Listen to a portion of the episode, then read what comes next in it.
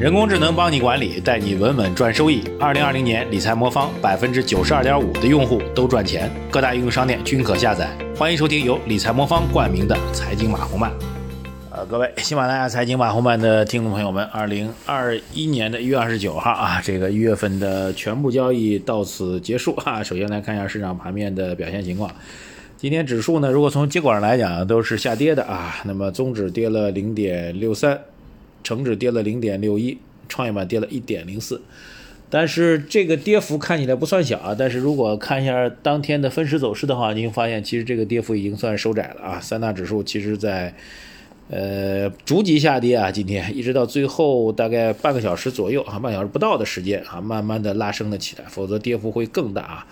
主板其实最多跌了百分之二点零九啊，这个创呃创业板最多跌了二点零九啊，主板最多跌了二点三二啊，呃尾盘还是拉升起来啊，看起来这个连续几天下跌之后，还是有些资金开始进场来考虑了啊，来进行抄底了。那么从 K 线上来讲，日 K 线毋庸置疑，这是本周是五个交易日，五个交易日是断头铡刀似的往下掉啊。呃，符合我们讲牛市后半程波动将会剧烈放大。周 K 线呢，当然就相当难看了，高位一根大阴线。但是月 K 线啊，大家切出来可以看到啊，月 K 线当然更长期的一个状况。月 K 线的上证指数其实本月的反而创出来一个新的高点哈，实际上是上次的一八年的高点被本月打掉了。那么创业板也是如此啊，周线、日线都很难看啊。但是，呃，从周线上来讲也还好，因为实际上。回收了上周的创业板的大涨啊，但是并没有破位的一个迹象啊，比主板还要强。月 K 线上来讲呢，也是一个冲高回落，现在月 K 线反而是看起来像在挑战一五年的一个高点，所以月 K 线并没有走坏啊，长期趋势并没有走坏。交易面上来讲呢，还两个事情啊，其实两个事情都跟央行有关系。一个呢就是我们昨天晚评提到的异常啊，这个央行终于在尝试着修订这个异常。今天央行呢公开市场开展了一千亿的。七天的逆回购的操作，就等于投了七千亿的资金啊，但是有二十亿到期，所以今天的单日净投放达到九百八十亿，啊，最近一周多了啊，终于有一天是真的净投放了啊，但是算总账啊，本周算总账，哎呀，六千一百四十亿的逆回购和两千四百零五亿的 MTMLF 的到期啊，所以。但是央行只投了三千八百多亿啊，所以本周其实总体净回笼是达到了四千七百零五亿啊。对于这段时间央行呃意料之外的狂收货币，市场其实还是非常难以理解啊。找来找去，唯一的一个理由好像就是说，呃，因为今年都不回家过年了，原地过年，所以现金需求没那么大啊。这个理由央行认吗？不知道啊。但是还是那句话，我们去判断央行的表达，还是要看一下。状况，今天这一天的资金的投放并不能够说明什么啊。客观上来讲，因为下周再过完，基本上就开始靠到年根上了，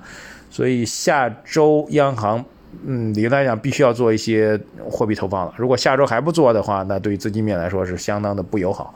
那我个人看法，百分之还是昨天说的，百分之八十的概率，央行应该会有一些动作啊，甚至包括。MLF 就是中期结备便利的这样一个投放啊，我们认为还是要做的，否则市场可能，啊，可能央行压力会比较大吧。这个大家已经把最近市场的调整全部都归到央行责任。当然还有另外一个原因呢，其实就是，呃，市场确实前期涨的也比较多嘛，这个也是比较重要的啊，这是一个。另外一个，在今天盘面进行过程当中呢，央行突然表示说，这个。有人造谣啊，造什么谣呢？说这个有人说央行会上调 SLF，就是我们叫常备借贷便利的这个利率啊，你也不用搞那么复杂吧，就是反正说央行可能会加息啊，然后央行的说法就是以就上调 SLF 的利率谣言向公安机关报案，这是大概在两点两点四十多分传出来的消息啊，这消息出来之后也有点丈二和尚摸不着脑袋啊，因为我也算是这个。呃，金融和投资方面的专业人士了哈，但是好像没有任何在央行宣布有这个谣言之后啊，宣布报案之前啊，sorry，在央行宣布有这个谣言并且报案之前，呃，没有听到这谣言，不知道您听到了没啊？就在央行大概两点四十分宣布有人造谣的时候，在他造谣之前，宣布有人造谣之前，您听到这谣言了吗？我好像也没听到啊。那所以这谣言到哪儿来的？央行宣布报案啊，这个事情让我想起来。呃，几年前央行也报过一次啊，那次呢是在呃二零一九年的八月份啊，当时网上有个消息说，央行宣布从二零一九年八月十号下调呃存贷款的基准利率，然后当天央行就宣布向公安机关报案啊，一九年的事情。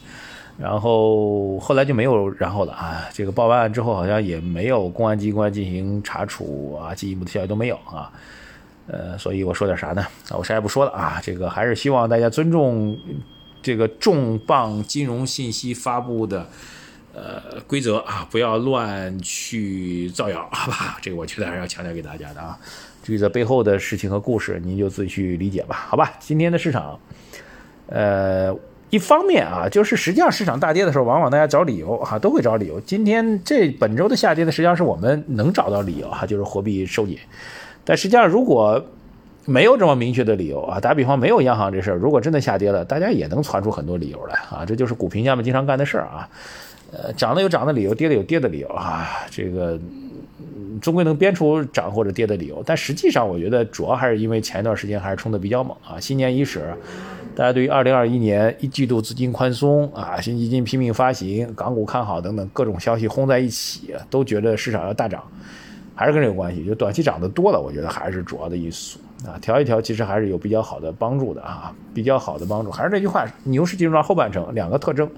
第一个呢，市场不会，行情不会戛然而止的啊，肯定还会有比较好的盈利的机会哈，会在泡沫当中给您带来更好的一个投资的，记住是机会啊，不是确定性。第二个就市场的波动会越来越激烈。那很多朋友问，牛市后半程怎么会亏钱呢？牛市后半程为什么会亏钱？现在就告诉你，就是因为在剧烈震荡当中，比如说在本周的剧烈震荡当中，可能有很多朋友就已经啊减仓了哈，因为你有盈利嘛，减仓出来了。然后，假如后面市场啊，在牛市的泡沫氛围当中，新基金建仓等等啊，各种啊消息啊，央行也不那么狠辣等等，又涨起来了，那你出去的人可能又杀回来了，啊，这就是牛市后期亏损的主要的原因，啊，最典型就是大师牛顿先生啊，牛市牛顿同志曾经在这个呃英国大牛市当中赚了很多钱，然后觉得到顶了就出来了啊，出来之后呢，市场还在涨，他又按耐不住，又全部杀进去，甚至放杠杆杀进去，然后。到了牛市的后半程啊，直接把你闷杀在里面，就再也没有然后了。所以，这个牛顿的感慨就是：我能够算得出天体运行的规律，却推测不出人心的这个惨烈，哈，大概这意思吧。所以，牛市后半程之所以会让大家伙亏钱，就是因为它出现剧烈的震荡啊，然后呢，也会给您赚钱的机会。那剧烈震荡当中呢，你很容易啊，止盈也好，割肉也好就出来了，然后它又涨，你又按捺不住，又去追涨啊，然后导致你成本越来越高。然后就到最后某一个谁也不知道时间点，牛市见顶了啊！那个时间点没有任何人知道，然后就把你彻底闷杀了，永远再没有